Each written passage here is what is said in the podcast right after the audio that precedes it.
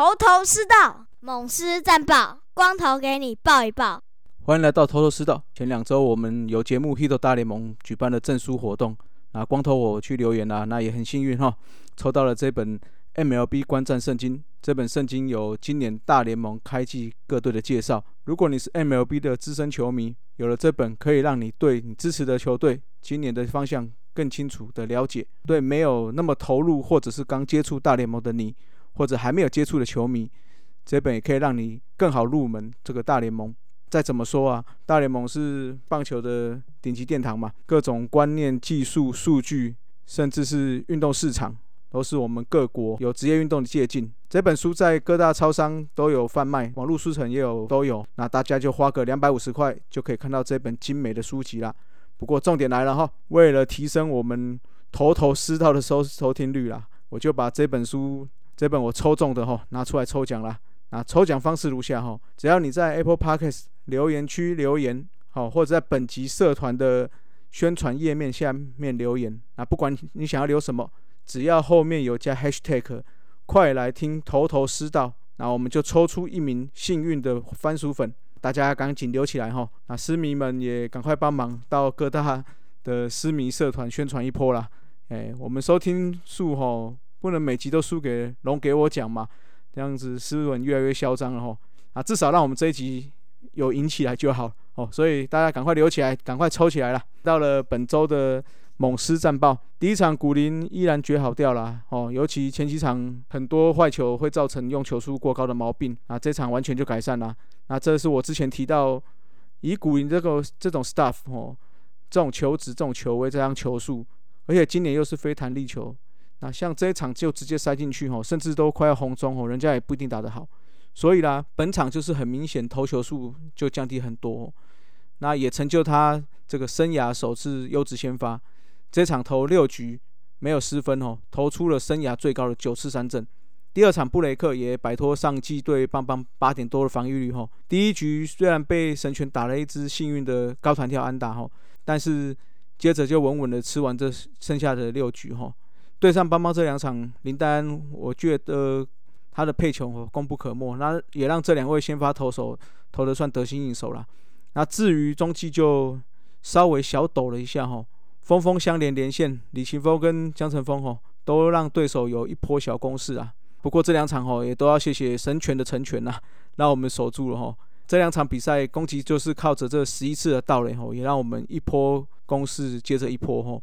可惜都是有几局就是差着临门一脚啦，那所以赢下来是有一点点惊险。这两场哦，就是要在加油的是我们的裁判大人呐啊，尤其第一场连续两球都提出辅助判决哦，哎，你看你说林敬凯那个到二垒那个电光火石之间哦，我觉得还情有可原呐。一垒那一球哦，就差那么多，你给他登了，你是天嘛要嘿啊，比赛到最后还要赶下班哦，有没有出棒？你主审你好歹问问一下一垒审嘛，那急着下班，结果洪洪忠想要上来 argue 一下哦，哇！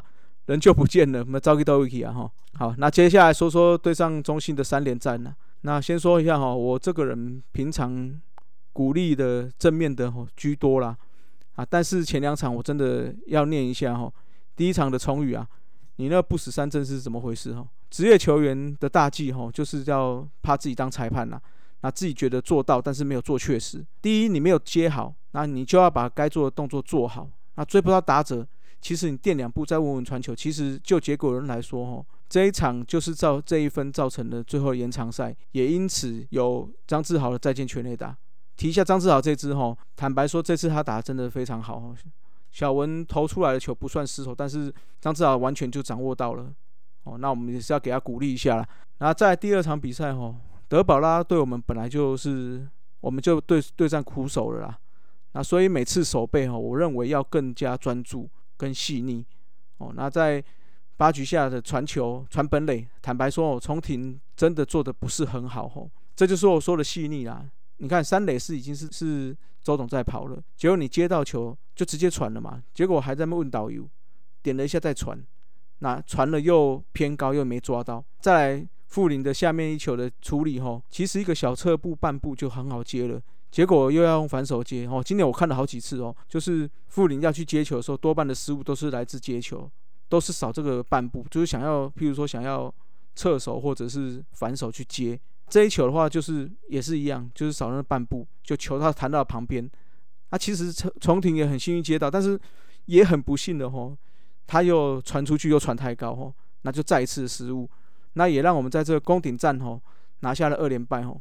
其实不止重庭、富林、崇宇啦吼，这个要跟所有小球员或者在打球的人说吼，不管你是不是国手，如果台湾想要在国际赛有所成绩吼，我认为这个细腻度。细节绝对是我们要加强的地方，那你在国际间才会有竞争力。第三站靠着我喵子豪哦，林子豪单场四安五打点，包括了生涯首轰哦，终于拿下今年对战相对的首胜哦。说真的哦，这一胜来得不易啦哦，主要是因为今年很奇怪，对上相对跟原队，就像去年我们上半季对上相对，还有前两三年对上原队的情况哦，打比赛明明很顺，那有的没有状况就是会出现。那我是希望是在这一场的胜利加持之下，真正可以摆脱这种困境啊，可以越打越好。这样，好，那本周的红烧狮子头吼，投手当然是来给古林啦，六局九 K 拿下胜投，这是生涯的首次优质先发。啊全场投了九十九球，有七十一颗好球吼，这个就是我有提过了嘛，你塞进去，你好球率高，其实你可以延长的局数就会多吼。你看这个。他到现在生涯才第一次投超过六局，所以这样的改善之后，就改善了前几场这种控球问题。吼，没错，你球就是给他塞进去就对了。哦，以你的资质，以你的球速、球威，我相信这个打者不见得会打得好啦。打击当然就是给林子豪啦，单场四安五打点哦。虽然这周只上了两场，但是八打数五安打，整体攻击指数来到了一点七五。哦，另外哈。林子豪以十九岁又十三天打破了最年轻的单场四安纪录，还有最年轻单场五打点纪录哦。那原纪录四安打的部分哦，原纪录是林晨飞的十九岁又六十一天。那五打点纪录原纪录是陈子豪的十九岁又二十四天哦。恭喜子豪啦！啊，接下来表现优良球员哦，四爷目前看起来上周选球员开了起来，那也渐入佳境哦。本周就打了九安，打击率达到了。单周打击率来到了四成零六，哦，攻击指数也来到了点九五八，哦，我相信希望这个击球康特越来越好，选球越来越好，那相信四爷的信心打起来，我们的成绩也会越来越好了。那再来就是吴成玉啦，本周拿了两个中继点，哦，那目前是八又三分之二局没有失分的吼，啊，持续没有十分钟，那目前看起来吼是今年最稳定的中继投手了。那也希望他可以持续保下去，保持下去了。那也希望他今年是他的一个突破一的一年了。那再来就是干大事了哈。郑军人本周也拿了三个中继点，啊，似乎走出了季初的阴霾哈。看起来整个控球球威跟直插球的水准哈，也到达了这个去年最佳拿下最佳进步奖的水准了。